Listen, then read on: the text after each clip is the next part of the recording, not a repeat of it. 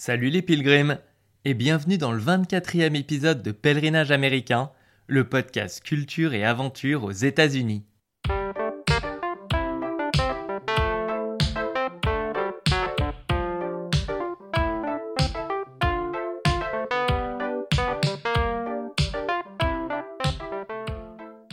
Moi, Alex, à 30 ans, je suis parti en stop à la rencontre de communautés aux quatre coins des États-Unis. Tout semble les opposer et pourtant elles ont un point commun. Elles font des pèlerinages, à des centaines de kilomètres de chez elles, pour une icône de la musique ou des ancêtres amérindiens, en hommage à Martin Luther King ou à un jeune skater de San Francisco. Ce podcast est le récit de mes expériences avec ces pèlerins modernes. Je vous invite à redécouvrir les icônes de l'Amérique en écoutant le témoignage de passionnés, d'accablés ou de fils spirituels pour qui ces pèlerinages ont encore un sens. Salut les fidèles pilgrims, ravi de vous retrouver après plusieurs mois. Merci pour votre patience, vos encouragements et aussi votre parrainage. Après des derniers épisodes sur les pompiers américains et les mormons, on débute une nouvelle série plus orientée pop culture. On va se pencher sur les pèlerinages pour les icônes les plus mythiques des années 50 et on commence avec celle qui est sans doute la plus grande star de l'histoire d'Hollywood, Marilyn Monroe.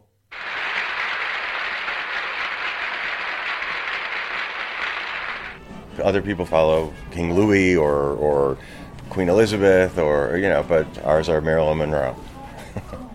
Comme me l'a dit cet admirateur rencontré à Hollywood, en Europe, on a eu des rois et des reines, mais aux États-Unis, la reine, c'est Marilyn. La reine de l'Amérique nous a quittés le 4 août 1962, il y a tout juste 60 ans. Depuis le décès de Marilyn, à l'âge de 36 ans, son portrait est celui de la beauté éternellement jeune. Mais Marilyn, c'est plus qu'une actrice de cinéma incroyablement belle et sexy. C'est carrément un emblème des États-Unis. Je ne compte même plus toutes les fois où j'ai vu son portrait angélique dans des bars très americana, sur la route 66 ou ailleurs. L'histoire de Marilyn, c'est un peu l'American Dream. La petite fille qui passe son enfance à l'orphelinat devient une immense star de cinéma avec toute l'Amérique à ses pieds. John F. Kennedy lui-même aurait eu une relation avec elle, tout comme son frère Bobby d'ailleurs. À ce sujet, je vous invite à écouter l'épisode sur les frères Kennedy, si ce n'est pas encore fait. Happy birthday to you. Happy birthday to you. Happy birthday, Mr. President. Happy birthday to.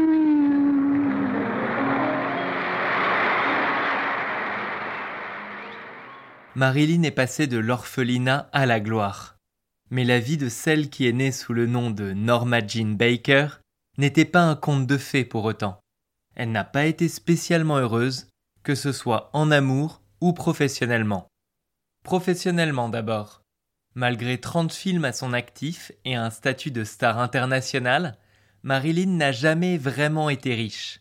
Elle avait signé des contrats pour trois fois rien et s'est fait toute sa vie exploiter par les studios qui lui ont fait jouer des rôles de blondinette loin de son réel talent d'actrice.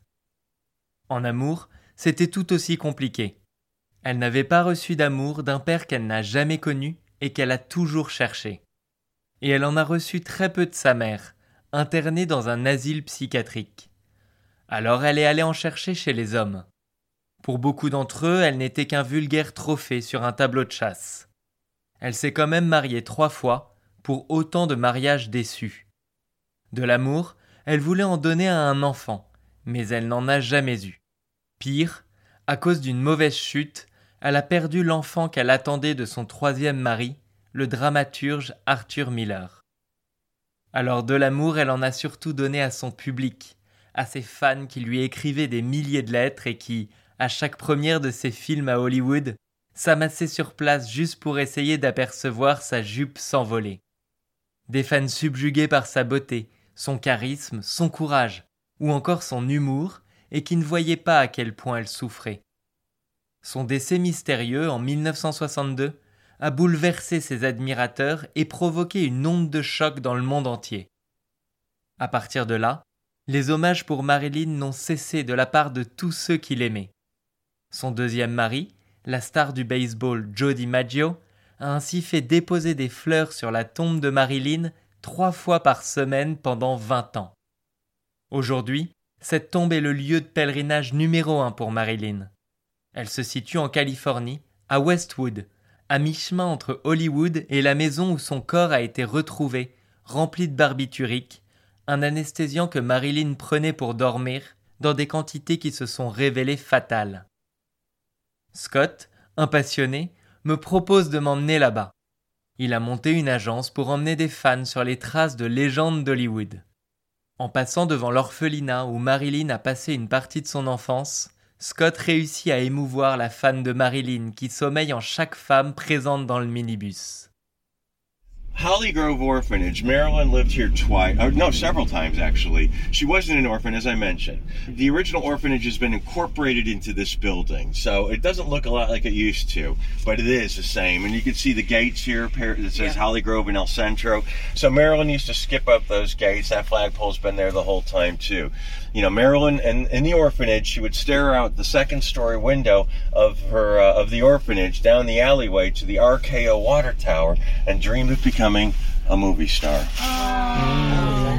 That's so cool. Scott raconte une légende selon laquelle la jeune Norma Jean, depuis la fenêtre de l'orphelinat, contemplait tous les soirs la tour des studios de la RKO en rêvant de devenir une star de cinéma. Nul ne sait si cette histoire est vraie, mais ce qui est sûr, c'est que Marilyn est devenue une immense star et que ses performances ont marqué l'histoire du cinéma. En particulier, certains l'aiment chaud, élue plus grande comédie de tous les temps aux États-Unis. Marilyn, qui joue le rôle d'une chanteuse de revue, y chante son fameux un air que j'ai écouté sur mon téléphone à la tombe de Marilyn.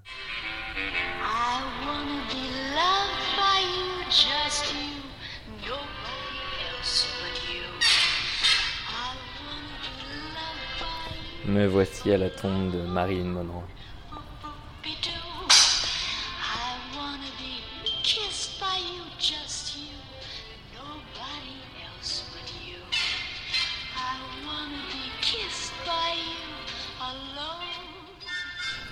Marilyn Monroe, de son vrai nom Norma Jean, il y a ses dates 1926, 1962 toutes les tombes sont de couleur un petit peu euh, marbre gris.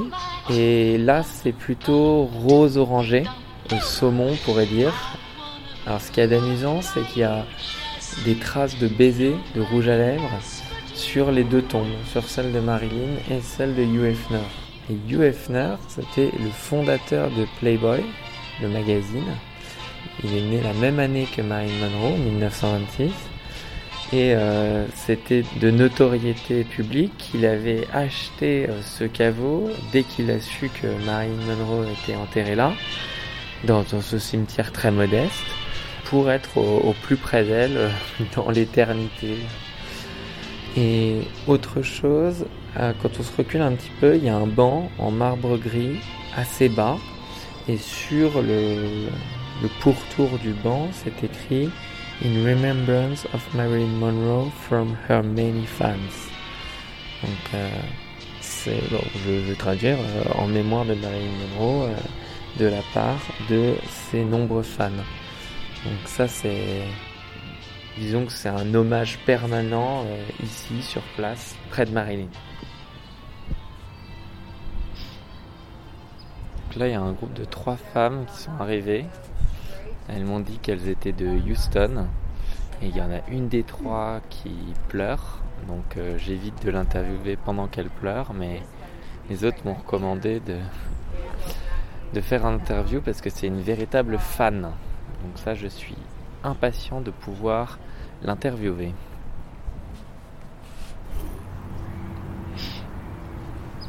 Could you please introduce yourself? Um, my name is Christy. I'm 44. I'm from Houston, Texas. I have been an avid Marilyn Monroe fan since I was a young adolescent. I have Marilyn Monroe shower curtain, pictures of her all over my bedroom, all in my bathroom, everywhere. Wow. So she's with you every day. Yes, she is. so it's been a dream to come here and see her. Would you consider it a pilgrimage? Yes, yes, I would.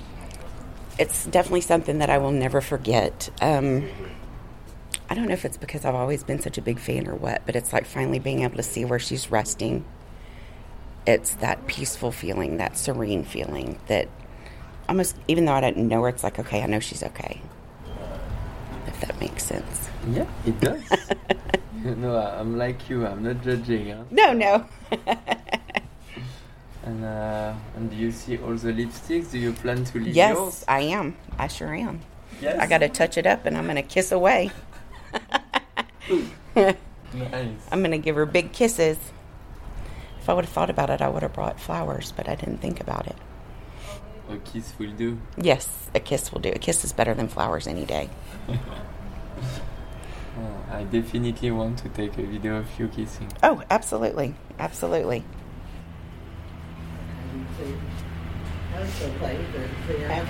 Vertical, you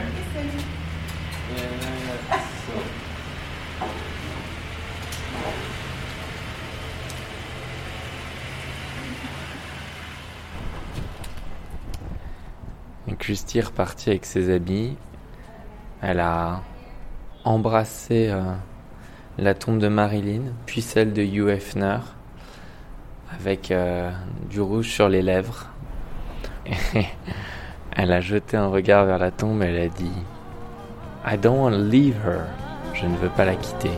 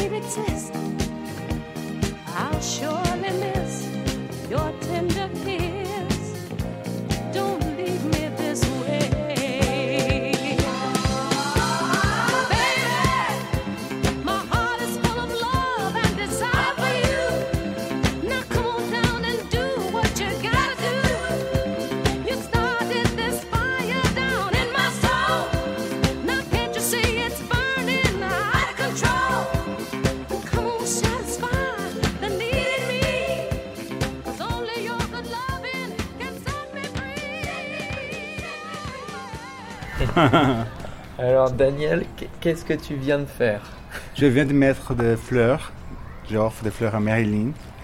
Et hum, voilà, c'est quelque chose que j'ai fait quand je viens beaucoup en Californie. Toujours, je viens mettre des roses, des red roses pour Marilyn. Et pourquoi? Pourquoi? Moi, je sais pas pourquoi. Il y a toujours un pourquoi, non? Je sais pas pourquoi. Je, je me sens bien quand je suis, quand je mets des roses. C'est quelqu'un que j'ai, j'aime beaucoup. Voilà. tu, tu as d'autres gens pour qui tu viens euh, Non, des non, pas du tout. C'est, c'est- J'étais la première fois ici, ça fait, je sais pas, 2001, 2002. Et après ça, ça fait toujours quand je viens en Californie, je passe pour dire bonjour à Marilyn. voilà. Et tu rencontres parfois des gens ici? Oui, je rencontre parfois des gens, beaucoup de gens. Beaucoup de gens et beaucoup de Français. Surtout, beaucoup de Français. Ils viennent ici voir. Et la dernière fois que j'étais ici, j'ai pr- j'ai pris des photos pour tout le monde. C'était trop drôle parce que les gens adorent. C'est- la Vénus du XXe siècle, voilà. C'est ça. C'est ça. C'est une goddess, voilà. C'est pour ça que les gens viennent, viennent dire bonjour. Comme les gens vont aller dans les églises ou dans les temples. dans- dans- il y a une fascination un peu, je trouve, même un peu euh, mythique, un peu. à La façon de dire mythe euh, grec. La Vénus, euh, l'Aphrodite, du XXe siècle. Ouais, puis il y a un côté aussi où la... on dit que la beauté est éphémère, mais pas pour elle, puisqu'elle est morte encore belle, contrairement à une Brigitte Bardot qui. Oui, et je, je trouve qu'il y a toujours un mourning around Marilyn because Un deuil. when it's not just because that because she was the future when the futures die, we we mourn, right? There's no there's no mourning. When the past die, we mourn. When the futures die, as the imagination co- is going on, you know, is always going on. You know, thinking about how she would be. You know, mm-hmm. that's the whole point. You know, not even the James Dean got that, but she got that because she was too close to you. You know, almost naked. I think that's the whole point. Yeah. Are you nostalgic? I'm not nostalgic. No, I'm not nostalgic. I look for the future. It's so interesting. If I was didn't look for the future, I was I was not here because for me, Maryland is always going to be the future. That that didn't was was not complete. Yeah. You know, that was it. So that's why I bought the roses. Marilyn est morte il y a 60 ans, et pourtant, elle ne représente pas le passé pour Daniel, mais l'avenir. En son hommage, Daniel lui apporte des roses et, d'une certaine façon, il perpétue ainsi le geste de Joe DiMaggio pour sa femme, Norma Jean.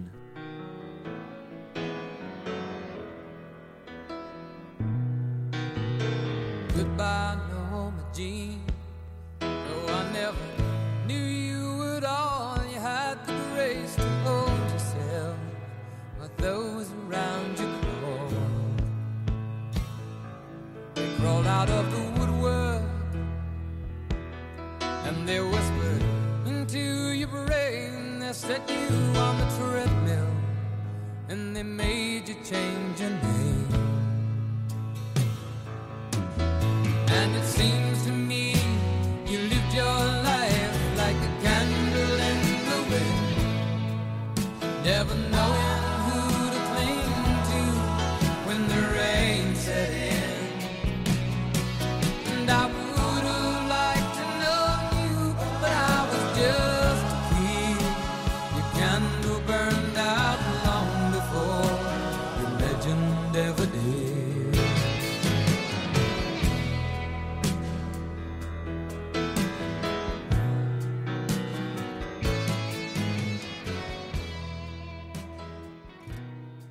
Parmi toutes les personnes que j'ai vues ici, la dernière que je voudrais vous présenter, c'est Alva. Cette latino-américaine d'une cinquantaine d'années vient très souvent ici parce que Marilyn l'inspire énormément pour avoir surmonté de nombreuses difficultés ou pour avoir mené sa vie comme elle l'entendait. Dans l'intimité, elle était Norma Jean, en public, elle était l'icône Marilyn. Alors pendant des années, Alva est venue sur la tombe chaque lundi pour réfléchir à sa propre vie. Et aujourd'hui encore, elle vient puiser auprès de son idole le courage pour mener sa vie comme Marilyn l'aurait mené. Elle appelle cela ses lundis avec Marilyn. I usually come on Mondays. When I lived in West Hollywood, I'd call it my Mondays with Marilyn. So for me, it was coming in to see Marilyn on Mondays to kind of reflect and see what I needed to do for, you know, that week or that future, and to and to gain some sort of strength.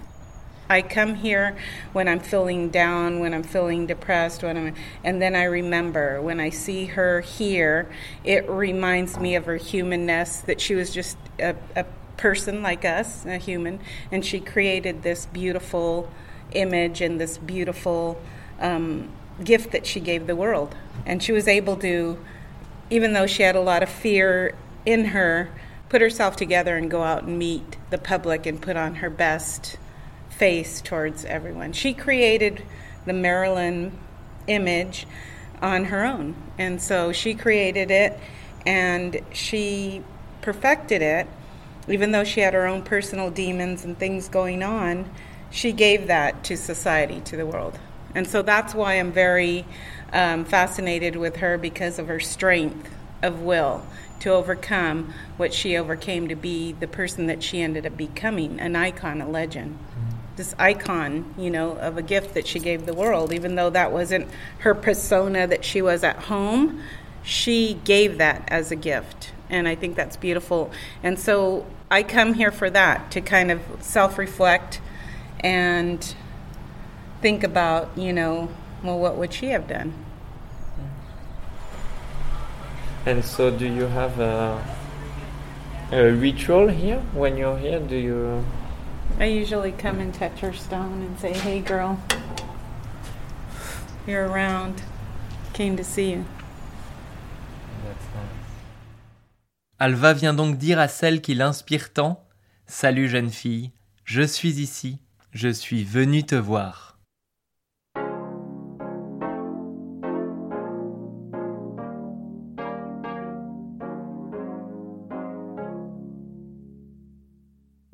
J'espère que cet épisode pour Marilyn vous a plu.